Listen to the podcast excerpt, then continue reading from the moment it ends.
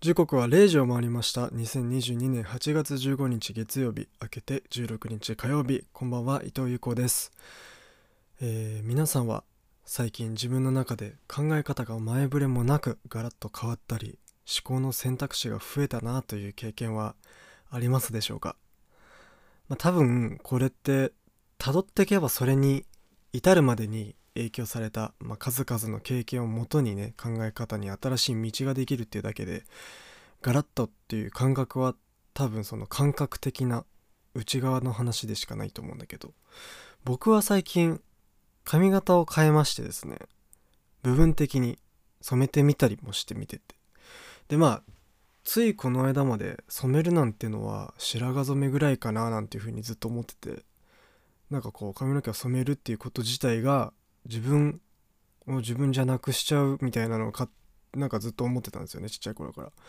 なんですけどなんか考えてみたらそんな大事なことでもないなと思って。でなんか思い切ってあこういうこういうのにしたいなみたいな感じで自分でイラスト描いて持ってってこんな感じにしてくださいって言って。でねずっと伸ばしてたから髪も。高校3年生ぐらいから整えるほどにしか切ってなくて。ねだから2年ぐらい2年も経ってないか。1年半くらいずっと伸ばしてた髪もまあ肩の上まあ顎のラインぐらいまでね切りまして。今週からはニュースタイルの伊藤優子がお送りします、えー、今日はね先週の告知通りゲストが来ますからえー、お楽しみ。なかなかね、いいものが撮れたなっていうふうに思います。ということで、今夜もこの後1時までの1時間よろしくお願いいたします。有効伊藤プレゼンツ、ボヤージュ改めまして、こんばんは、伊藤有効です。毎週この時間は有効伊藤プレゼンツボヤージュをこの後深夜1時まで1時間お送りします。よろしくお願いいたします。有効伊藤プレゼンツボヤージこの放送はブリスベンゴールドコーストに向けた 4EB ラジオ 98.1FM 4EB のホームページでは国内外問わずインターネットがあれば世界中どこからでも聞くことができます。4EB ラジオ公式サイトでは放送終了後アーカイブも配信されますので聞き逃した方はぜひそちらでお聞きください。英語で 4EB ラジオと検索すれば一番上に出てくるはずです。番組インスタグラムでは生放送時代の配信アーカイブ、放送後期をアップしています。ぜひフォローしてください。英語で有効意図プレゼンツ親父で出てくるはずです。アーカイブの聞き方、そして生放送の聞き方なども載ってます。そしてこの番組では留学においての質問や放送を聞いてのリアクションメールを何でも募集します。メールアドレスは、ボヤジキャスト21 at gmail.com、ボヤジキャスト21 at gmail.com までお送りください。いつでもね、送ってくれたら次回の放送で読みますので、ぜひどんな内容でもよろしくお願いいたします。さあ、第15回ということで、先週はもうほぼほぼカンパネラ、西武のカンパネラのライブレポと、もうもう本当に個人的なオタク的見解というかね、うん、僕の思ったこととか、見て感じたことみたいなことを話させてもらったんだけど、ね、あわよくばと思っていろんなハッシュタグとかつけて投稿してみたけど、歌ちゃん聞いてくれたりしたのかな？なわけないよな。まあ、いつかそんな声も届くように頑張っていこうと思うんですけども。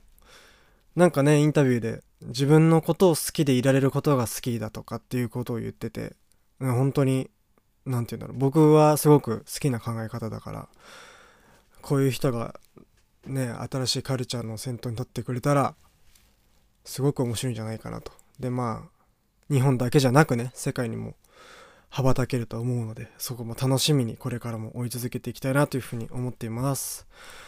あとはね、先ほども言った通り、今夜は、えっ、ー、と、ゲストとして、一人来ます。マイキ君ね、選手言ったけど、まあ僕がブリスベンで一緒に住んでて、で、向こうでやってた時に、あの、スタジオからの生放送でラジオも出てくれた人なんだけど、その人と会って撮ってきたので、その音源もこの後流したいと思ってます。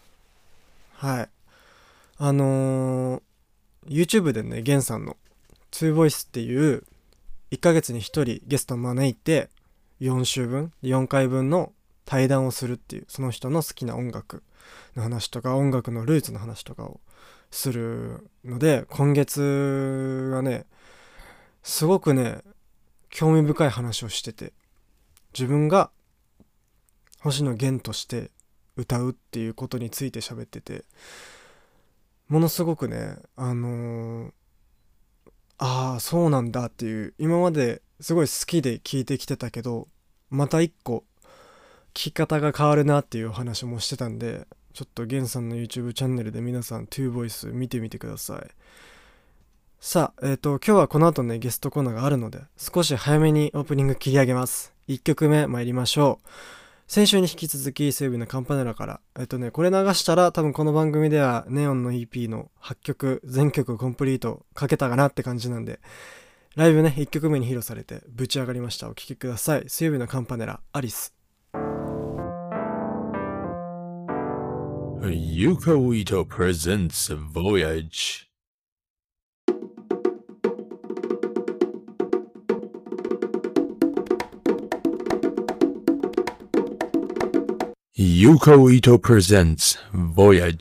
お送りしたのは水曜日のカンパネラアリスでした。お聞きの放送は 4B ラジオ 98.1FM ユコイトプレゼンツボヤジ伊藤優子がお送りしております。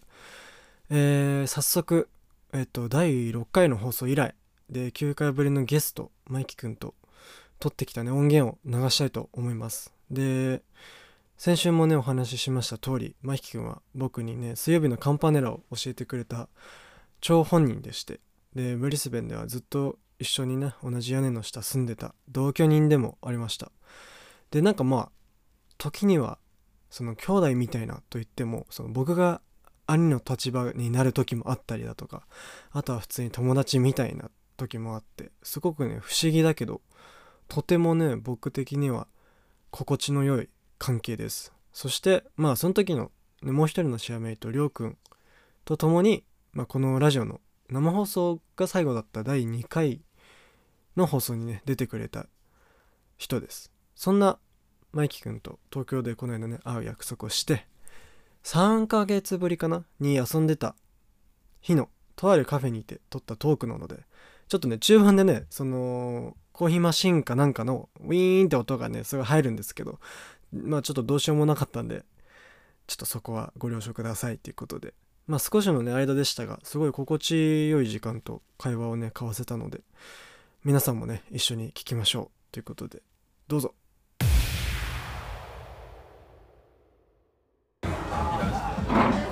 はいどうも伊藤優子です。そして久しぶりに来てくれましたゲスト。どうもマイキーです もう今テンションおかしくなってテンションおかしくなってちょっとこの猛暑でね。そう。あの。今本当に何？3ヶ月ぐらいか4ヶ月ぶりぐらい。流行帰って3ヶ月？そう。約3ヶ月ぐらいかな。うん。でマイク君が今ねたまたまうん。事情でこっちの東京に来てるからはい。会いましょうよってことで。もちろんのことでございますけど。そうそうそう。で今なんかカフェみたいなところにいるんだけども、そこでちょっと今回は部屋では撮れないんでうんロケ感というかはい。そんな感じで撮っていきたいと思うんだけど。まあいろいろあって巡り合わせにたどり着いたそうそうカフェで今急遽。急遽ね。で今回は前回出てくれた第2回目と違ってうん。うん生じゃないんでし収録って形なんでうん。気張らず。っかり編集してもらいます。まあ結局編集しないまま多分乗っけると思まあうんだけど、まあまあそっちの方が味があるしかも、うん。今日あれなんですよ。もうね15回なんですよ気づけば。気づけば。すごいな、第15回。すごいわ。まあ、俺2回目？2回目。第2回目出たか最多出場。よっしゃ。同率1位かもしれない。よっしゃよっしゃよっしゃ 負けてんであとはなんだ？うーんまああんま久しぶりな感じはしないか実うん際、うん。まあなんていうの俺は半分旅行旅行者みたいな。そうそうそう。だしなんか割とつどつど連絡は取ってたり、うんうん。ねなんかゲリラ電話かかってきてそう。そうそうそれで夜中出て喋ったり。でゆうこもこのちょくちょく連絡もくれてなんかその音楽とかのねああそうだ。情報共有して、これいいよみたうん、いな話だからそんな距離は感じてなかったし。で久々に会ったらやっぱ、まあ、慣れない渋谷東京っていう場所の中でちょっと一人大迷子をかましとってんけど優子に会ってちょっと土地勘、まあ、土地勘はついてないけどナビナビナビゲーターね。最強のナビが手に入ったから、今ちょっとまあ、どこ行こうにも。そう羽伸ばしてそうだね。遊んでやろうかなと。うん。まあ割と、まあ、僕が日本帰るって決断してから、うん。あれがまあ5月の頭か。うん。で今もう8月の頭ですけど、うん。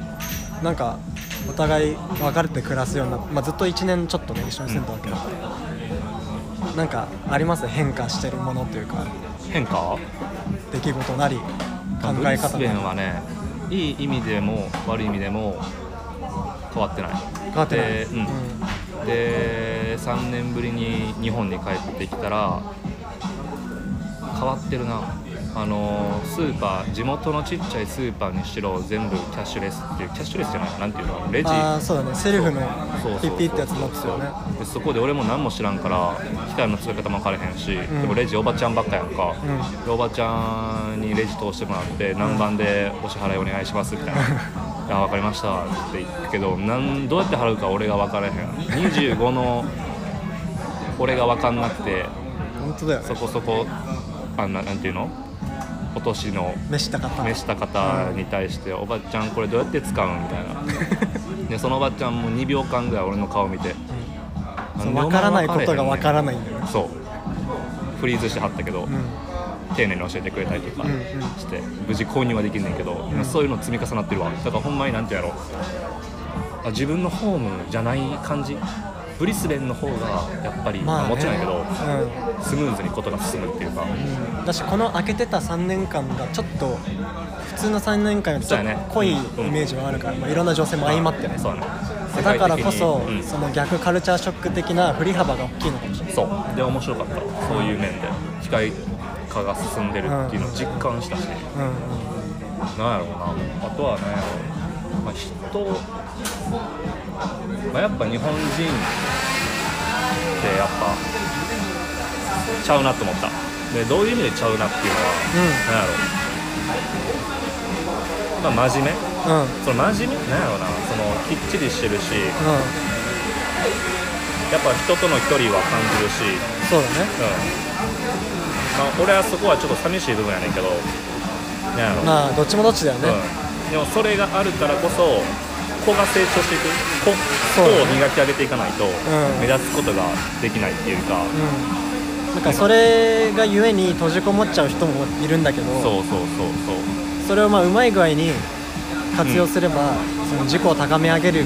そうやな。だからその孤独っていうものに対してどう向き合うかやんか、うんうんうん。そのそれがエネルギーになって、ん。個性として何か磨き上げていく人もおれば、うん。まあ、中にはそれで潰れてしまう人もいると思うし、うんそういうちょっとカオスな人それぞれいろんな感情を持って孤独っていう感情を持って何かが入り入り乱れてるような雰囲気はあったわ、ね。帰ってきて。確かに。その反面やっぱブリスベンとかはそのつながりをうん。に対して壁がないっていうか、まあ、結構なんだろう。ハードルは低いよねやっぱうんり、うん、だから孤独っていうそういうなんか気持ちっていうのは比較的少ないけど、ん。まあ、それもまあ良かれ悪かれな部分もあるし。だからやっぱ日本と海外どっちも五分五分で済むっていうのがおもろいなと思った。感じ続ける。確かに確かに。うん。こうなんだろう比べ続けるっていうか自分の中でのなんていうの物差しの度合いが違うわけじゃんオーストラリアと日そうやな、うん、そこで自分で自分にとって一番適正な物差しを作っていくそうそうそうオリジナルみたいな、だからに日本のいい部分と、うん。あっちのいい部分が多分どっちもあるからそれをこうなんていうんやろ。半年半年とかでうん感じながら生きるそんな人生ないと思うけどそれできたんですうんまあそれがベストというかね。ベスト、まあ、そういう感想でございますわ。そんな感じで あれはりょうくんはどうですか最近？寮は頑張ってるよ仕事。頑張ってる？うん、だから家におっても、話すし？うん、話すし。でもやっぱりお互いの時間スケジュールはもちろん、まちまちバラバラやから。まあ、会う時にって感じでそうそうそうそう。まあ相変わらずやと思うで。元気いや俺こっちのライダーも元気にしてくれとったら嬉しいけど。うんうん。うんうん。またこれも聞いてくれてたらいいですけどね。そうだね。こんそうな感じだね。あとはなんかどうですか？最近僕らと別れてからうん。新しくハマったものとか興味持ち始めてるものとかあります？なんやろうな。興味か。まあ、別に今までのレコードだった音楽でもいいんだけど。まあそこは、まあ、地道に成長してると思う。その感覚っていうか積み上げてそう知識っていうか別に焦ってもないしなんかその一時的な自分の中でのブームでもないっていうか、うん。まあ、これから一生残りなんか自分の中にある趣味の一つなんだろうなって思うけど、焦ることなく、ん。だけどまあ購入何か音楽を買ってそれを聴くっていうところから、何か作って外にアウトプットしていく、まあ、していきたい気持ちはすっごい増えた。から、ん。今この日本帰ってきて、ね、またブリスベンに戻った後は多分、そういう何かこうパフォーマンスそうだね。したいっていう気持ちそのをもとにそういう友達とかと仲いい友達とかと何か作り上げて披露していくかなっていうのは考えてるかな。作る先にある表現そう。をしっかりしていくみたいな。だから大層なもんじゃないけど、うんうん。まあ、アーティストっぽいことをできればなっていう感まあ、じかな。創作活動から表現者にもなっていくよううんうんな、うん。それはそうだね。あとね聞きたいことがあって、はい。俺ちょっと今週よく考えてるテーマなんだけど、はい。っていうのも俺今週髪型をねバッサリ切って変えたわけ。でまあちょっと染めてみたりだとか。っていうのも髪を切る2日前に決めたの。うんうん。でそれを突発的に。突発的に。で自分はそれをパーソナルパラダイムシフトって名付けたんだけど。パーソナルパラダイムシフト？でパラダイムシフトが何かっていうとうその時代や分野において当然のことと考えられてたまあ認識とか思想とか社会全体の価値観などが革命的にもしくは劇的に突発的にパンって変わることを言うのね。だからこれはまあ実際言葉遣いはあんまり合ってない気がするんだけどなんていうか組織的なものだから。うん。だから俺は勝手にそのパーソナルの方に傾けて一個人として。自己バイアスからの脱出みたいなもんね。そうだね、うんうん。だからそれがまあ本当は元をたどれば自主的かもしれないし、うん。能動的か受動か分かんないけども、うんうん。俺の場合は急にパンって買ってあ髪切ろうじゃあ染めようってなったの。うんうんでマイキ君はうん。なんか自分の別に最近じゃなくても、うん。過去でもいいんだけど、うん。マイキ君のパーソナルパラダイムシフトを教えてくださいええ俺むずすぎ。俺のパーソナルパラダイムシフトか。なんやろうな。でもそれ大きく変化する。なんやろう。その感覚的に、うん。じゃあ今持ってる今の自分とだパラダイムシフトってことは全然発想してなかったところに転換していくってことやんか。うんうん。それってチェンジなの？自分の中では。変わっ変化ってこと？そうだねでも俺の今考え方はなんか性格も変えるとかあるやんか。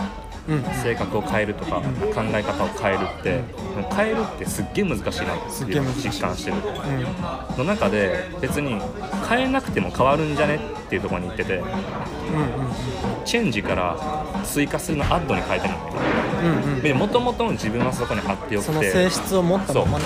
1を2に変える必要はないんだけど1プラスにしていくみたいな、そのうんうん。うんっていうところはパラダイムシフトなのかどうかわからんけど日々変化し続けたいっていう感覚で俺もやっぱ帰ってきてやっぱブリスベンにいたらもともと古着で仕事をしとったあの感覚っていうものは薄れてたけど実際大阪帰ってうんお世話になってる師匠のところであの服見てあのちょっとおしゃれになりたいもっとその感覚取り戻したいなっていう時に、やっぱりシンプル選びがちなんよあそう。そう。でも、うんうんあのお店ちょっと癖が強いからいろんな柄物を着ていくうちに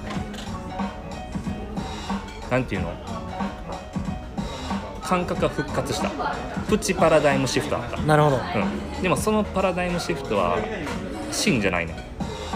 昔の感覚がまたその時間経って戻ってきたみたいな。じゃあその復元みたいなことそう。でも昔の自分のセンスって多分それなりに年齢と比例してるっていうか今考えればダサい部分がってあるけど、まあそれの中でもいい要素だけを抽出して。そう抽出して、うんうん。今の自分にあっとその追加できていくかだからそれがさっき言ってたその感覚と物差しのうん比べて自分の作っていくのとつながってはくるよね、うんうんうん。確かに確かなんかいい答えになってるかわからんけどそんな感じかな。にうんうん。うん。確かにね。変化。進化だねじゃあ。まあね進化いう大層なもんかただの成長なのか。うん。でもまあ意識してることが何よりも大切っていうか別にそそれは言葉何であれども優子のそのパラダイムシフトみたいな言葉であろうがただの追加であろうが結局やってることは一緒だと思うし。その心持ちだも。んねうん。だから自分にフィットした考え方を持っていけばいいんじゃないかな。それは確かにそうだと、いいや優子が髪の毛染めてるのはまあパッと見おもろかったわ。今日見た時。え？あと今日笑ってたもんね最そう。初の時しかも今日着てる服全部モスグリーン。っていうね髪の毛から時計から T シャツ。本当なんだよたまたまね。なんかスーモかよみたいな。すぐ分かるスーモ人いるかなスーモがモスグリーンかどうかもちょっと危ういけどまあ、うん。苔みたいな。オッケーみたいな。おしゃれな苔みたいなうん感じ、いやーいい話ができたような気がしなくもない、まあまあこれぐらいがちょうどいいんちゃう？久しぶりだね。急に始まったんで急に始まったから。まあこれをどうにかそのまま乗っけんのか編集し乗っけんのか分フかりませんが。ァーストテイクいっとこファーストテイク。変なこと言ってなかったら、うじゃあラスト。ん、はい。これは正直これから曲探すんで用意できるか分かりませんが、うん。この後かけたい曲あります？おう。本当に今突発的な発想ですが。じゃあ大貫太鼓の 4AM 4AM 大貫太鼓やったと思うどんな大貫太鼓うんいやどんなどんなっていうかその超いい曲超いい曲実はねあの、まあ、このレコードはすごいプレミアついてて。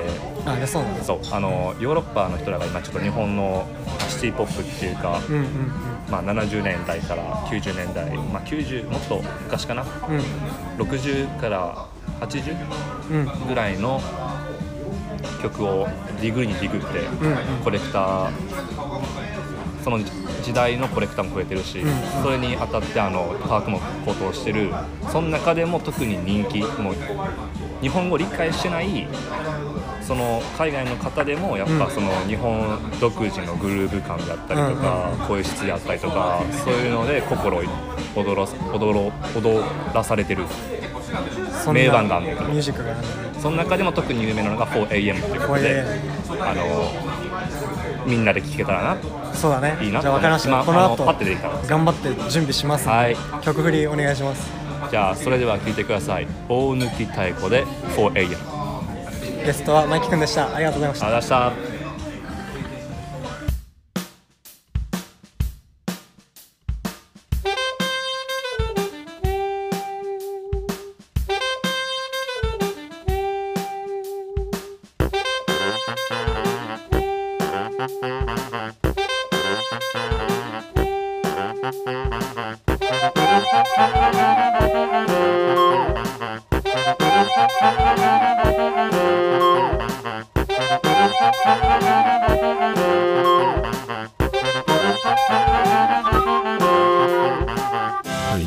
ユカウイト presents Voyage.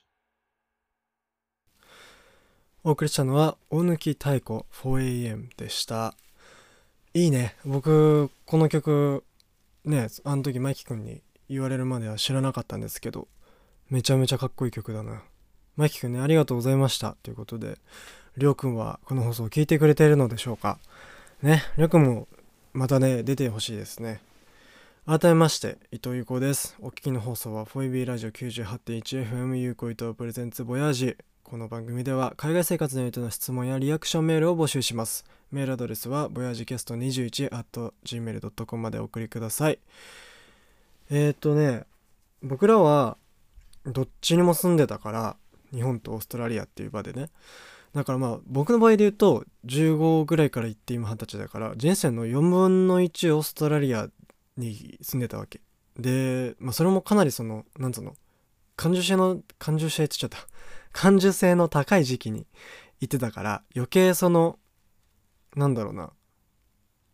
5年以上の受け取り方をしてると思うんだよね。感覚的に言うと。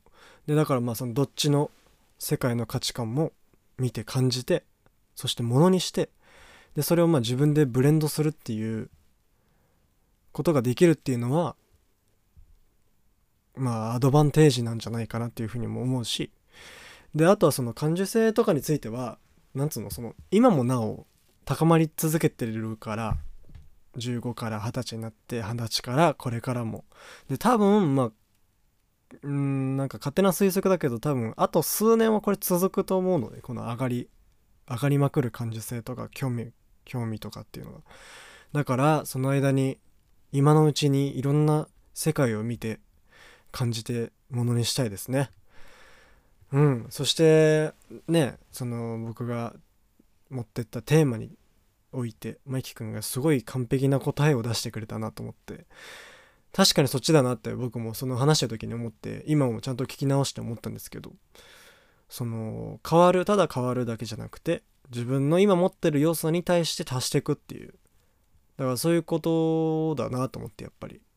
道を増やすじゃないけど選択肢だったり、うん、考え方の、まあ、思考の線を一本で増やしていけばいろんな考え方に何通りもね掛け合わせることができるんで、うん、確かにそうだなと思ったんで、ね、チェンジじゃなくてアドっていうことでいい答えが出ましたね。でなんだろうな。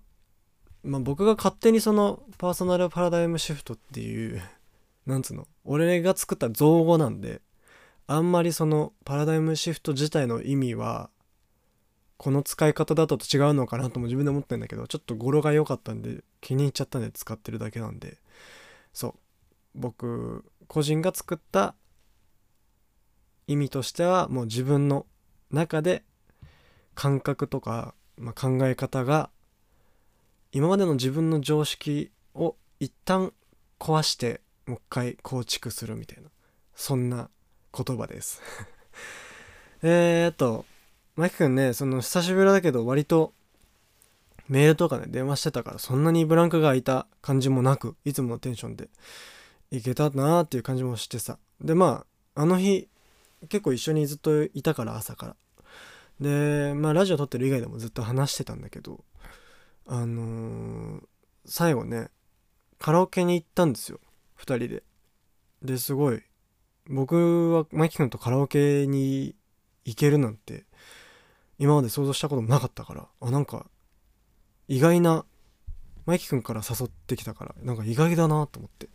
あでもなんかこんな期間もないし夜行こうって言ってまあ1時間ぐらいですけど2人でカラオケに行って。でまあちょっとこれからかける曲はそこでマイキ君が歌って曲でやっぱああこの曲やっぱいいなって思った曲です。でねこの曲は2パターン存在するんですよこのように。なんだけどえっと今回はその片っぽの方で。でねそのフィーチャリングしてるコラボ相手の、まあ、どっちがメインの名義により、まあ、若干その曲の構成がね異なる面白い楽曲なんですよね。でまあ小沢健二さんがメインのナイスボーカルバージョンもぜひ聴いてみてください、えー、3曲目「スチャダラパー」フィーチャリング小沢健二。今夜はブギーバックスムースラップ。Yuko Ito presents Voyage.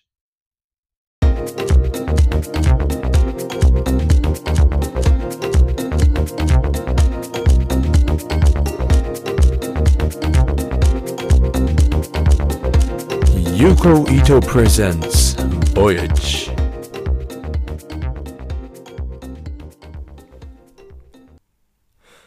お送りしたのはスチャダラパー featuring 小沢健二今夜はブギーバック smooth rap でした改めまして伊藤優子ですあの、まあ、マイキ君とラジオ撮ってたカフェであの実は会った人がいてでそれはマイキ君のブリスベンでの、まあ、僕と会う前の知り合いで多分ねえっと同じ働いてるお店が一緒だったのかな。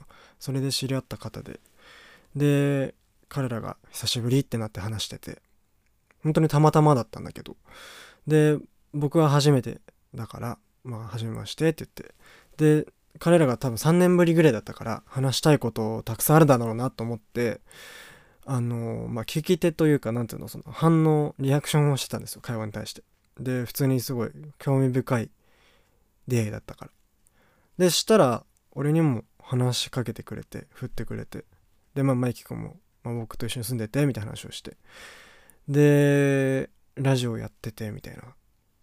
で「へえすごいね」って言ってくれて。その20歳に見えないねっていう話をなんかちらっとしてくれたんですけど。僕これすっごい嬉しいんですよ。っていうのもそのなんだろうな。結構みんなその肩書きとか年とかで見てくることが多いのを、まあ、勝手に感じてて。だからその例えばじゃあ25歳の人と喋ってます。で私が20歳っていうことを分かった途端になんか会話のトーン1個変わるみたいな。あれなんか建前の方のカード出してきてないみたいな時が結構あるのを思ったからなんでその年齢じゃなくてその俺自身の中身を見てよって思ってでたんですけどすごいその人は中身で見てくれようとしてて、まあ、俺の前やってることだとか話し方なのか話すその思いなのかわからないけどもすごくね嬉しいんですよこれ。言ってくれる人たまにいるんですけど。うん。そんなねミラクルな出会いもあった日でしたね。すごくね、まあ、その方のことが、まあ、短い時間でしたけどすごく好きになりました。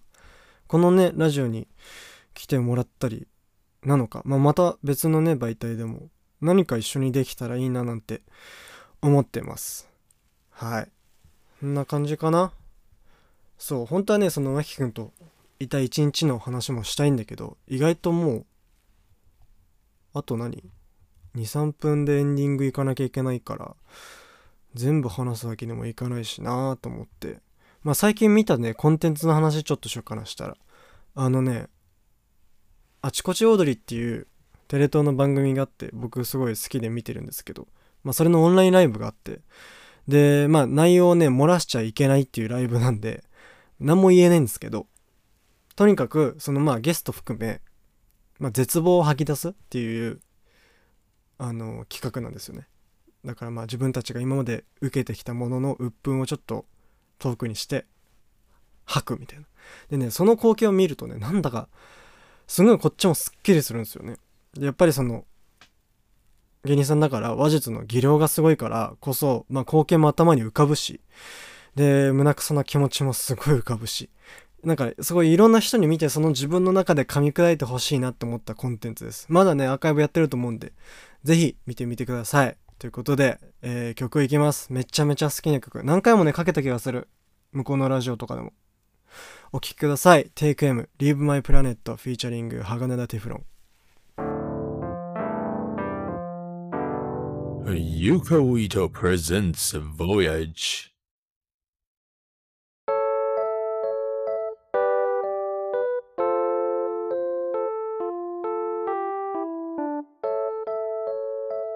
Yuko Ito presents Voyage. お送りしたのは Take M Leave My Planet フィーチャリング鋼田テフロンでした。オーストラリアはブリスベンカンガルーポイントからお届けしています。フォイビーラジオ有効伊藤プレゼンツボヤージそろそろお別れの時間が近づいてまいりました。まずはジャパンウェブの紹介とご案内をしたいと思います。フォイビーは政府のサポートを受けて50カ国以上の言語で放送しているクイーンズランドのコミュニティラジオ局です。ブリスベンはカンガルーポイントで活動しています。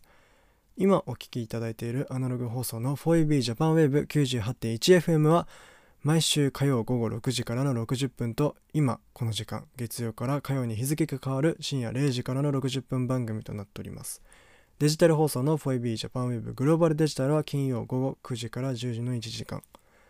そんなオーストラリアで放送している日本語放送ジャパンウェブのメンバーは全員ボランティアです。ただいま一緒にラジオの番組作りに取り組んでくださるボランティアメンバーを募集中です。ブロードキャスター、ミキサー操作では番組の生放送及び収録を行います。また、裏方の仕事としてブリスベンを中心とした地元の情報や日本の情報のリサーチ、そして原稿作成などを行います。ご興味、お問い合わせは 4EBJapanWave 公式 Facebook もしくは 4EBJapan.gmail.com 4ebjapan.gmail.com までお送りください。そしてこの番組は海外生活においての質問や生放送を聞いてのリアクションメールを募集します。メールアドレスは voyagecast21.gmail.com までお送りください。放送後期などを投稿している番組インスタアカウントのフォローもお願いします。有効意図プレゼンツボヤージで出てくるはずです。はい、ということで、今夜はゲストにマイキ君をお迎えして久々ね会ってすごく楽しい日だったんですけどまあその日を中心に撮ったロケとともにねお送りしましてまあパーソナルパラダイムシフトなんていう、まあ、体操の名前を付けたテーマを持ってってですねまあ僕も髪切ってたりとかまああとはそうだねずっとねパソコンのデコレーションみたいのをしてこなかったんだけどなんか別にいいよねと思ってすごい髪切った日の夜にシールとか持ってたシールとかすごい入りましたね。そう。なんかそんなちっちゃいことでいいんですよ皆さん。ね。気持ち切り替えるぐらい。あとはねそう。あのーバナナマンライブヘイチを配信で見たんですよ。その抽選に外れたから。会場のね。だからそれの話もしたいんだけど来週しようかなそれは。すごくね3年ぶりだ2年ぶりか。2年ぶりぐらいのコロナ禍前だったからそうだね。それ以来のライブなんでめちゃめちゃそのみんな待ちに待ってた乾きをすごく潤してくれたなっていうのと、まあ、あとそのコントカルチャー東京のコントカルチャーっていうのはバナナマンが作っていてでそこにずっと携わってたのが大倉さんっていう構成作家放送作家の方なんですけどその人が書いた本もこの間読み終わってうーんなんかねクリエーションをしていくにあたって僕が今足りないものとかこれから目指していかなきゃいけないもの探さなきゃいけないもの見つけなきゃいけないものっていうのがなんかね割と具体的に明確に分かった気もするんでそう。例えば、まあ、今全部俺一人でやってますけどまあこれはこのねラジオっていうのはまあ一人でもできるっちゃできるんだけど違うクリエーションをしていくにあたって全部一人というよりかは掛け合わせた方がやっぱり掛け算は無限大ですからこう自分のチームを作るだとかなんか誰かと一緒に2人でもいいからコラボレーションしてみるとかそういうことが大事なんだなって最近思ってます。はい。あとね来週はそう来週は高尾来るって話したんだけどちょっと僕らのスケジュールの都合で会うのは延期になりそうなのでまあ8月終わり9月頭ぐらいにもしかしたらタカが出てくれるかもしれませんのでそこもお楽しみに。ということで今夜もお聴きいただきありがとうございました。ここまでのお相手は伊藤優子でした。人間は何かしてないと生きらないですからね。おやすみなさい。また来週。